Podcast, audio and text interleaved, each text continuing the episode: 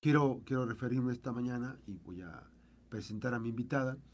Eh, ella es Indira Isel Torres Cruz, eh, escritora, poeta y gestora cultural. Ella es directora del festival, fue directora del Festival de Poesía de Comala del 2019 al 2023, ganadora del segundo premio latinoamericano de poesía Marta Eugenia Santa María Marín 2023, que fue con este libro Hoy Express. Ella pues, es un talento colimense y ayer justo le compartí esta buena noticia de la que nos habíamos enterado de este premio, eh, que, eh, bueno, pues eh, ella ha sido un elemento muy importante de la cultura colimense, porque a través de su visita, su presencia en eventos internacionales, nos lleva a nosotros, las y los colimenses, nos lleva a representar, y es un honor tenerte por aquí, Indira Isel Torres. Muchísimas gracias. Por principio de cuentas, te felicito por este premio, Premio Latinoamericano de Poesía Marta Eugenia Santa María Marín, por este libro. Oye, Express, platícanos de este premio. Eh, ¿Postulaste? Sí, postulé con un poemario que se llama Hoy Express. Eh, pues, eh, pues nada, ni esperaba nada, ¿no? O sea, creo que eso fue muy bueno, no esperar nada, no sé. Y lo ganamos dos poetas de dos provincias yo de acá de Colima y Adriana Ventura de, Guerrero. Entonces no lo creíamos las dos, porque pues dos... ¿Este de qué país, qué, país lo entregan? Este lo entregan tres países de alguna manera, que es Nueva York, y la editorial está en Nueva York, Costa Rica y Ciudad de México.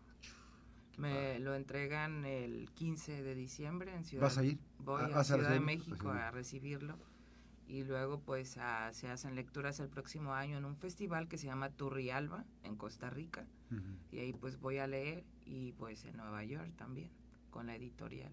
¿Cómo empieza Indira a escribir? ¿A qué edad pues, empieza a escribir Indira? Este, a los, como a los 15 años, a mí no me gusta. ¿En la prepa? En la prepa.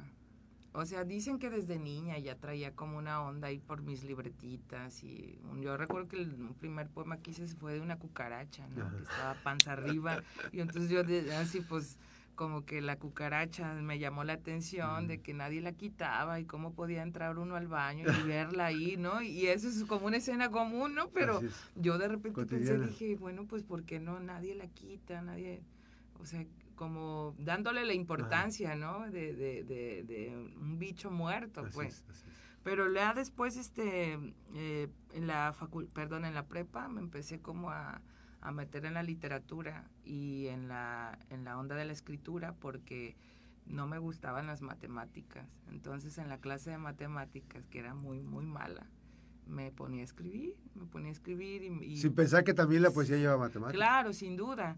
¿no? Después vas entendiendo, ¿no? El rigor matemático y la medida, pero yo pues escribía, ¿no? Ahí en ese era como el momento de fuga y me parece que hay, tengo muchos alumnos que tienen sus momentos de fuga, que habría que, que adentrarnos, ¿no? Dentro de, de, ese tipo de cosas que suceden para buscar sus gustos, sus oficios más adelante, encontrarse, sí.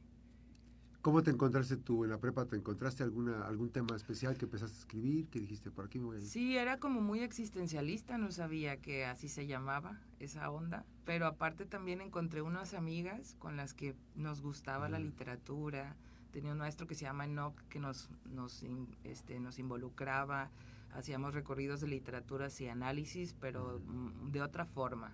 No era como... Lectores compulsivos. O sea, no era léete el libro y ya, ¿no? Sino era como a ver este autor, íbamos, ajá, pero como una manera, como un programa esto que te cuentan la vida, la biografía, de una manera más tranquila, más como cercana. Sí, disfruta. Ajá, entonces este, eso nos hizo como a todo el grupo más cerca a la literatura y luego pues este, la música, ¿no? También. La música es como la parte fundamental de la de la búsqueda de la poesía. Que lo has estado acompañando la música con tu trabajo. Sí, últimamente ya me pasó con lo chicano. Este, fui a una gira a Monterrey, a San Luis Potosí, a, Ciudad de México y con una poeta que admiro mucho, que es una de las poetas más importantes de Monterrey, que es Minerva Reynosa. Y ella hizo una gira, ¿no? Con chicanos y mexas. Y ahí pues este algo pasó como que como que dije, bueno, a mí me gusta la música, la, la, la, la tengo como siempre presente, la composición, no más que como, como en otra orilla, Entonces empecé a combinarlo ya después, como en las lecturas, empecé a cantar canciones antes de leer mis poemas. Ahora que fui a Buenos Aires, que me presenté en la Biblioteca Nacional de Buenos Aires, también lo hice y ya lo estoy haciendo. Y tengo ya, armé un, un producto, digamos, por decirlo así, de música, de musicalización de poemas. O sea, el poema hecho canción. Claro. Dice Carmen Villoro que el poema que se musicaliza, el músico lo que hace es desmenuzar ¿no? la musicalidad del poema. Claro. Eh, con más precisión, vaya, ¿no? Porque la voz, la manera en que se Claro. lee, ya es una musicalidad. Entonces, este, ahorita tengo un proyecto que se llama Trópico Top con otra amiga que se llama Nancy Maldonado, quien es Ujú. la que toca ¿Aquí? aquí en Ella, Colima. ella es... eh, con- Ella es de Colima, la quiero mucho, estamos con ese proyecto y nos presentamos este ¿Trópico? viernes. Trópico Top nos llamamos, ¿Dónde se van a presentar? en el Taurino. ¡Ah, no me digas! Sí, tienes que ir a echarte una chela. Sí. Este, no, Oye, a oye, las pero- nueve, a las nueve. A las nueve de la noche. Ahora, esa, esa parte es importante, porque mm, hay prestaciones, como dices tú, el, el músico traslada la, la- la poesía, de la poesía del escrito lo traslada a la música. Pero en este trato interesantísimo, no hay intermediarios, eres Ajá. tú. Sí, yo Tú soy- estás este, Yo hago la música, sí, o sea, la hago con Nancy o con el músico que me acompañe, hago la melodía y entonces se transforma el, el poema, pues sí se vuelve una rola. Entonces es, es dinámico, pero es otra onda, Sí. es otra cosa, es otro rigor, Sí, sí, es, es otro lenguaje, aun con que, o sea, la música es muy exigente. Pero, pero fíjate qué, qué interesante que lleves, que lleves la poesía, Sí, te lleves de un escenario de la parte del escrito que es para el lector y todo este Ujú. rollo, que la transportes y que mm, la lleves en ese vehículo de la música, pues parece, está padrísimo. Sí, me gusta, pero ya es como algo que yo necesitaba hacer porque antes lo separaba, como que ah, las canciones. Sentías que era muy formal Sí, no, y apar- aparte me aburría ya.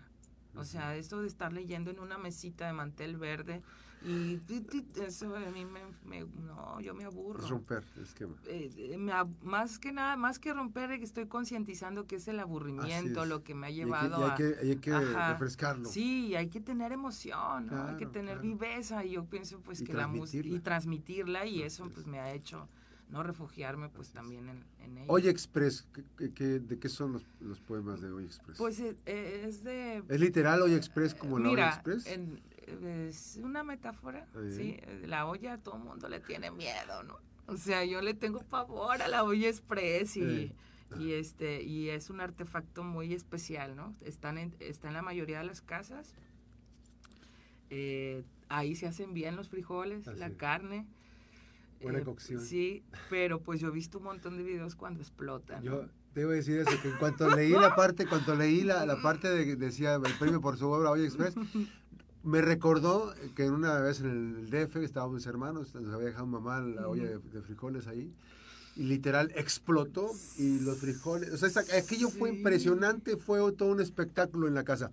Y por eso me dije, bueno, Hoy Express, quiero saber qué más hay en ese Hoy Express. Sí, y es eso, es la, es la eh, explosión emocional de ciertas, como de ciertas experiencias que he observado, que he vivido, pero también que me he puesto pues a analizar, a reflexionar, ¿no? sobre el género, pero también sobre el, eh, ciertos comportamientos en la poesía, ¿no? Este, ciertas situaciones y voy como a partes de la mitología griega, regreso a lo cotidiano. Cuando hablo de lo cotidiano no me refiero a lavarte los dientes y peinarte con gel, me refiero a la sorpresa. claro. En lo cotidiano hay algo que rompe, algo, algo pasa, algo sucede y entonces este eso lo tienes que atrapar en la poesía. Decía un amigo, un maestro que tengo que se llama Daniel Medina. Si tú estás escribiendo un poema y explota tu ventana, no puede ser que no pongas eso en tu poema. Eso no es cotidiano, pero es parte Claro, de la Así cotidianidad. es. Entonces hay una revelación, una sorpresa que tienes que ir, tiene que ver mucho con el pensamiento, con descubrir de nuevo, ¿no? Eso que ves, estar atenta, Así es. tener mucha atención para poder crear como, pues, la estructura, no estructura, la intención del poema. Entonces, bueno, pues va por ahí como la explosión de muchos temas, de diversos temas, porque ya no puede, porque explotan, porque ya no, ya no puede ser de otra forma. Claro. ¿no? Eh, se calienta tanto es. que tiene que salir. Regularmente los, los sentidos, ahorita te veo, te veo tus lentes, veo tu mirada, digo, me, me quiero imaginar, de todos los sentidos, ¿cuál es el que sientes tú que, que estás desarrollando más, que desarrollando más para incorporarlo a tu, a tu eh, dinámica de eh, para escribir? El oído. ¿La vista, el oído? Sí, soy más, bueno, ¿Más auditiva? soy más auditiva, sí. De hecho, me, regañaban mucho porque yo podía estar dibujando y no ver. Estoy escuchando y puedo Así estar es. dibujando y, y aparte también siempre te necesito escribir lo que escucho y sí, creo que eso es lo que he desarrollado más. En este momento a lo mejor la, la vista un poco, pero tengo no tanto siendo consciente de que la vista me ayuda más porque me voy y, soy me voy a un jardín y contemplo me pongo Sí. a ver más con atención pero sí el oído siempre ha sido como la parte que me fortalece Así es. no la, la experiencia Hay una rigurosidad, digamos, de un ejercicio cotidiano tuyo como, como artista, como eh, poeta, para escribir al momento del día. eh, ¿Haces eh, ejercicios diario? no hago ¿Escribes diario, diario? no escribo diario ahorita estoy en, en muchas cosas pero cuando escribo escribo este en, en impulso o sea en ¡pah! así como ajá Explota, sí una fluye. canción sí entonces este pues es como que tengo como que he aprendido a construir mis métodos ¿no? Claro. entonces de repente ahorita ya tengo un impulso y lo hago y lo voy armando primero pienso el poemario ahorita ya escribo así por poemarios no por poemas sueltos Ya. entonces, bueno. por ejemplo, ahorita traigo una onda, ¿no? Muy clavada con lo filipino, acá en Colima, con...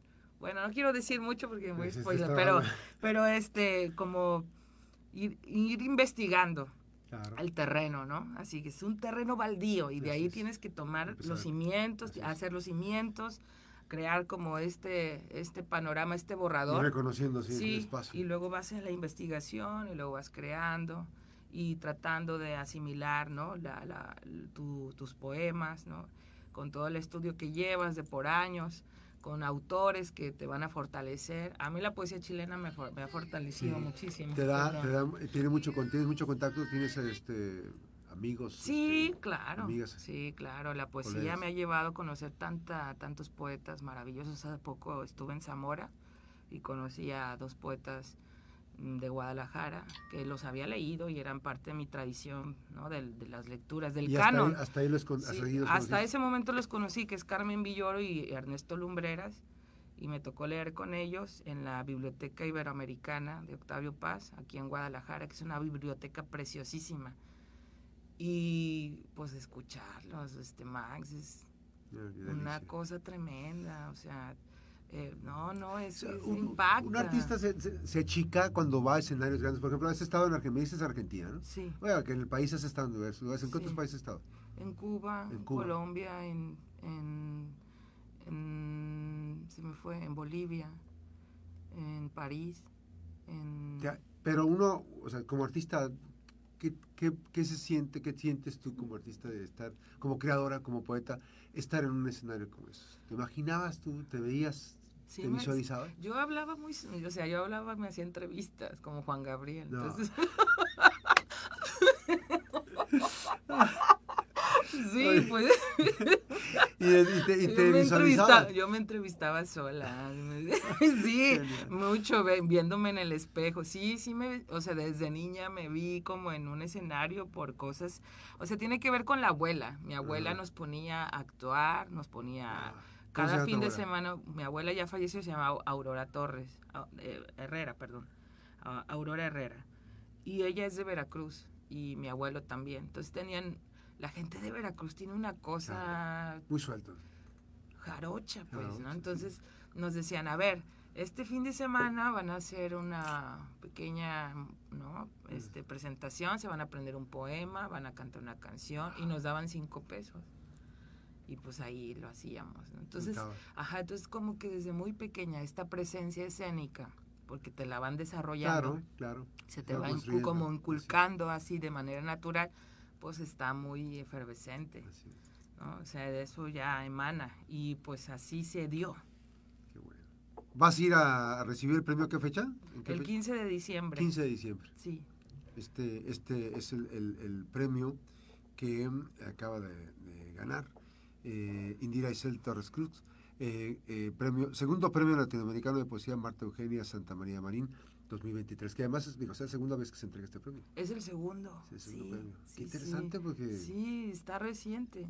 tres países, que es México, me decías. Costa México, Rica y Nueva York. Es interesantísimo. Y vas en diciembre a recibir por esta obra Hoy Express. Sí, ¿Ya está a la venta? sí. ¿Está en línea? No, apenas va a salir, yo creo que sale el próximo año. ¿Quién lo publica? Lo ¿Quién? publica Nueva York Poetry. Ok. Ajá. Y este eh, está ahí como eh, dirigiendo la orquesta, ¿no? Dos poetas, una argentina que se llama Mar Russo y otro poeta que se llama Francisco Trejo, que me encanta lo que escribe. Y bueno, y más, bueno, poetas latinoamericanos, ¿no? Voces de, de Latinoamérica que están ahí como dando empuje a la es. poesía pues latinoamericana. Así es. Mañana, mañana, eh, Trópica, Trópico Top, Trópico Top, estaremos Taurino, en el Taurino. nueve de la noche. Sí, nueve de la noche, pero también hoy se presenta una obra que escribí, una obra de teatro en, difusión cultural, ahí en el Fabo- Pablo Silva. Ajá. Escribí una obra que se llama Pieza de Porcelana, pero pertenece a un proyecto donde se hizo una investigación de tres mujeres en la pandemia, tres mujeres adultas en el encierro. Eh, a partir de esta, estos, estas entrevistas se crea, ¿no? escribo este texto y actúa mi queridísima Rosario Gómez. Es un monólogo increíble. Lo digo por No se lo pierdan. lo digo increíble porque fue un trabajo ¿Es tu primera obra? No, no es mi primera obra, es mi es mi tercera obra, pero montada do- es la segunda. Sí, Está llevada al escenario. llevada al escenario, sí. Qué interesante. Sí. Oye, Pues ahí andamos. ya tengo mucho que no platicamos. Sí, sí, no, qué emoción, la verdad. No, que gracias. agradecido de que estés conmigo, eh, que, que te des un tiempo de conversar y de platicar de tus proyectos y platicar. Ya estaremos platicando en otro Sí. momento de muchas otras cosas más, pero te felicito. Muchas me hace gracias. sentir muy orgulloso. Ay, muchas de gracias, verdad, Max. Max, este, gracias. eh, de, de- de- de tenerte y de que participes activamente, de que compartas, de que además, eh, si no han escuchado a Indira, pues te, hay que escucharla, está su Facebook, ¿no? sí. en Facebook y sube de en repente Instagram, materiales. ajá, Indira Isel Torres. Cruz. Este, porque eh, la poesía que se traslada de la lectura se traslada a la voz y en la voz con Sí. musicalizada. Con, Sí, ¿no? sí, sí. Eh, me parece que la poesía tiene que dejar de ser tan elitista. Me parece que la, la poesía mm, eh, tiene que ser meramente de todas las personas, que todas las personas sientan que tienen acceso a ella, que no es como muchas veces se cree, ¿no? Así La es. verdad la poesía es, es muy importante y vivimos el fenómeno de la poesía porque la brevedad, con este tiempo tan acelerado, la gente puede acceder a ese tipo de textos pequeños, ¿no? Tener lecturas como más ágiles, por decirlo Claro. así, pero por este mismo tiempo, vaya. Claro, claro. Sin embargo, creo que la poesía también no solamente nos revela, sino nos cuestiona, y es importante el cuestionamiento, Así ¿no? es. De la vida, de lo que se pasa, no sé. Así es. Muchas gracias, Max. Por Gracias por venir invitarme. por- Gracias. Siempre es un gusto recibirte por aquí. Gracias a Indira Isel Torres Cruz. Este día repartimos en las instalaciones del Foro Pablo Silva García. Está Y- puesta en escena. Y mañana en el Taurino, mañana en a las Taurino, 9. eh, el Tropical, Trópico Top. Tropical Top con, eh, eh, con, Ma- con Nancy Maldonado, Nancy Maldonado. va a también estar Aura Diez, Yune. Aura este, Diez, hija de sí, Carlos y de- hija de Carlos y Diez, esta- sí, ella hace rap. Va a Sí. estar también Irving Rebolledo, hace rap. Jun eh, hace también rap y pues son propuestas, ¿no? Claro. También. Y nosotros con poesía y con otro tipo de música también. Un evento pero, cultural en un sí. espacio emblemático. Sí, claro, en un, un Así es. espacio que es posible para todos. Gracias, gracias Indira. Buenos días. Vamos a hacer una breve pausa. Regresamos con más información.